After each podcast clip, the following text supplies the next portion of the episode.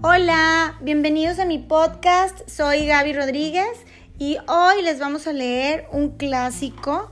¿Sabes qué vamos a leer? Em, no. No, bueno, saluda. Hola. ¿No te suena? Vimos la película hace poquito. ¿El principito? ¿Cuál?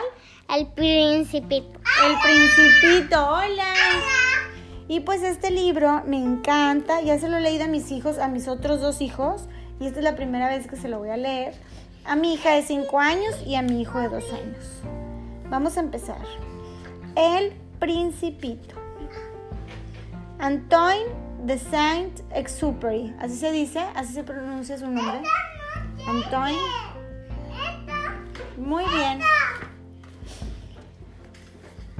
Tenía yo 6 años cuando una vez vi un hermoso dibujo en un libro sobre la selva virgen que se titulaba Historias vividas. Representaba a una serpiente boa que se engullía a una fiera. Aquí arriba está la copia del dibujo.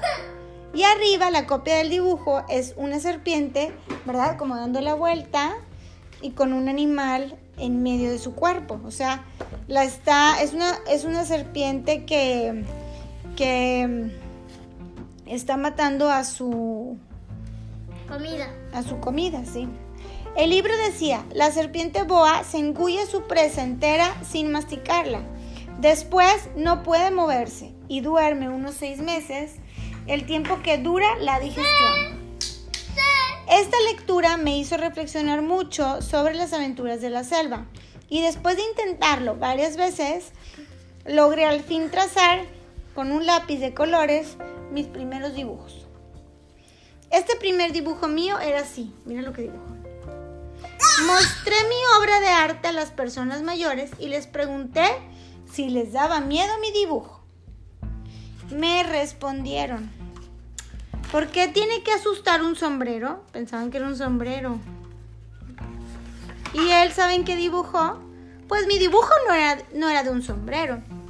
Representaba a una serpiente boa que digería a un elefante.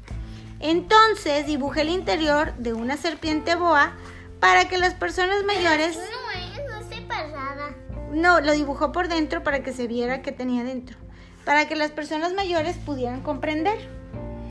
Las personas mayores siempre tienen necesidad de que se les explique. Mi dibujo número 2 era así. ¿Qué crees que pasó ahora? Las personas mayores me aconsejaron que dejara de dibujar serpientes, boas abiertas o cerradas y que me dedicara un poco más a estudiar geografía, historia, la gramática y el cálculo.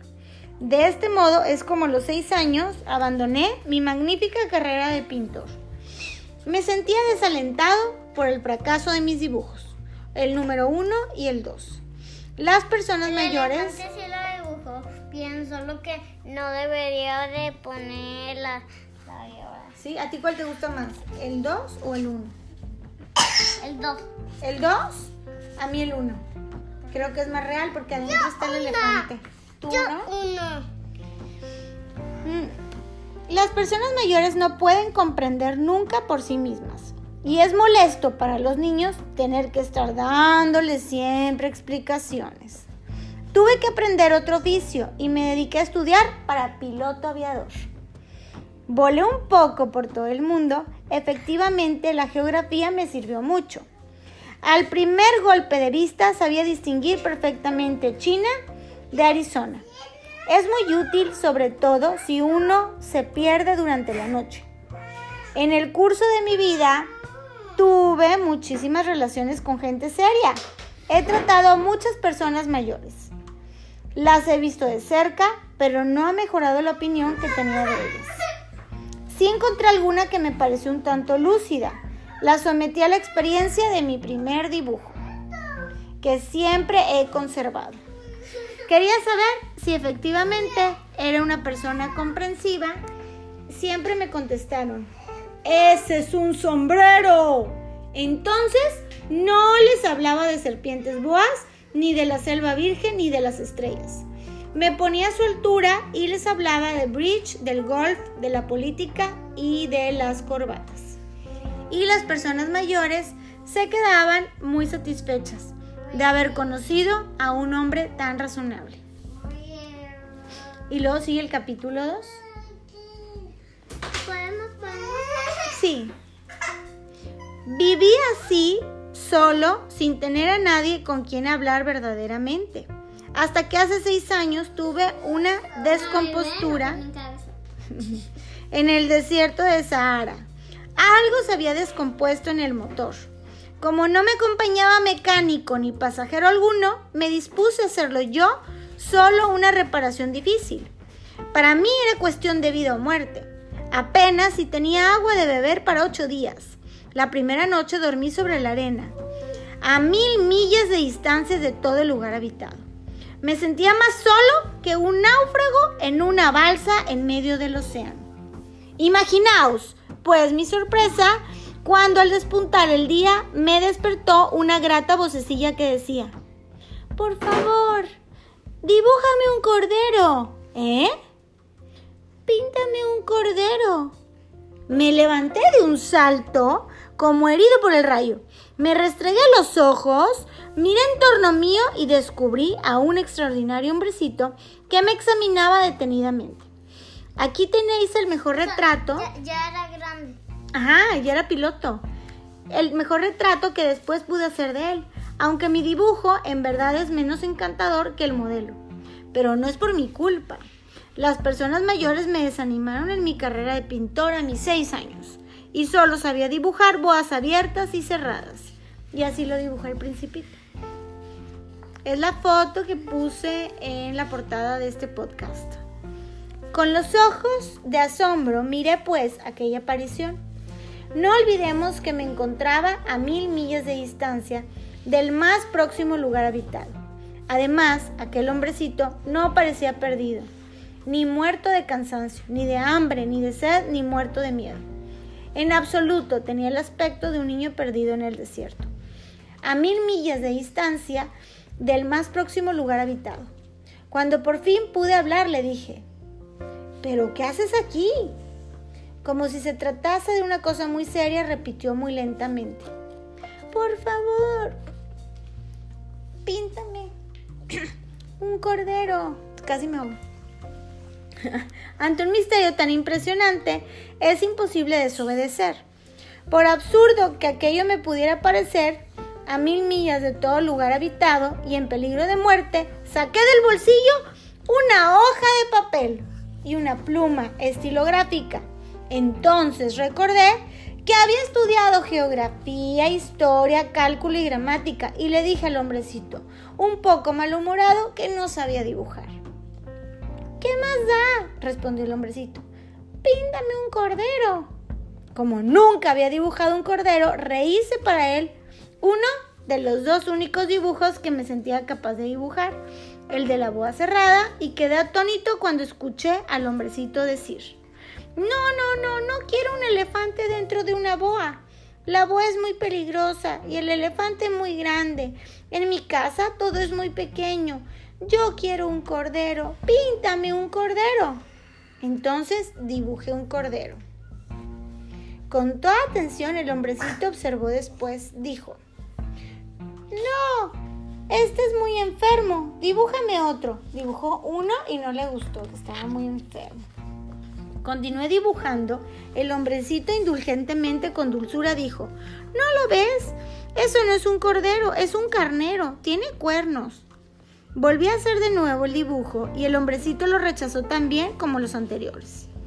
Este es demasiado viejo. Quiero un cordero que viva mucho. Me sentí impaciente y como quería empezar a desmontar el motor, garabateé a toda prisa este dibujo y se lo mostré. Aquí está, la, aquí está la caja, el cordero que quieres está ahí adentro. Como ya se cansó, mejor le hice una caja. Entonces quedé realmente sorprendido al ver cómo se le iluminaba el rostro de mi joven juez. Exactamente es así como lo quería. ¿Crees que necesitará mucha hierba este cordero? ¿Por qué? Porque en mi tierra todo es muy pequeño. Dirigió la mirada hacia el dibujo y exclamó. No es tan pequeño, es que está dormido. Así es que conocí al principito. Capítulo 3. Vamos a leer un capítulo más, ¿ok? Sí. Tardé mucho tiempo. en comprender de dónde venía. El principito que no dejaba de hacerme preguntas. Parecía no entender nunca las mías. Por palabras pronunciadas al azar puede poco a poco comprender el secreto. Cuando por primera vez vio mi avión, avión, no dibujaré mi avión porque es un dibujo muy difícil para mí, me interrogó. ¿Qué es esa cosa? Eso no es una cosa, esto vuela, es un avión, es mi avión. Me sentía muy orgulloso al explicarle que volaba. Entonces mi amigo exclamó, ¿Cómo es eso? ¿Has caído del cielo? Sí, le contesté con modestia.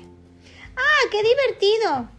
y el principito lanzó una simpática carcajada que no obstante me irritó mucho. Siempre quiero que mis desgracias se tomen en serio. Después añadió, entonces tú también llegaste del cielo. ¿De qué planeta? Una lucecita me iluminó el misterio de su presencia. Le pregunté con brusquedad, ¿vienes de otro planeta? No me respondió. Inclinó suavemente la cabeza en dirección de mi avión y lo miró detenidamente. En esto no es posible que hayas venido de muy lejos y parecía que se hundía como en un sueño. Así estuvo mucho tiempo. Después sacó de su bolsillo al cordero y se ensimismó en la contemplación de su tesoro. Imaginad cómo me intrigó esta semiconfidencia sobre otros planetas. Me esforcé por saber más. Hombrecito, ¿de dónde vienes? ¿Dónde está tu casa? ¿A dónde quieres llevarte mi cordero? Después de meditar en silencio contestó. Lo bueno de la caja que me has obsequiado es que por la noche le servirá de casa. Claro, y si te portas bien te regalaré una cuerda y una estaca para que lo ates durante el día. Mi proposición le pareció extraña al principio. ¿Atarlo? ¡Qué idea tan extraña! Pero si no lo atas se te escapa y se irá a cualquier parte. Mi amigo lanzó una nueva carcajada. ¿A dónde crees que se irá? No lo sé, a cualquier parte. Entonces el principito observó con gravedad. No importa, mi casa es muy, muy pequeña. pequeña. Y con algo de melancolía añadió, a cualquier parte, no puede ir muy lejos. Bueno, Mañana les seguiremos leyendo El Principito. Que descansen y que hayan tenido un muy bonito día. Piensen en qué, en tres cosas que quieran agradecer. Bye.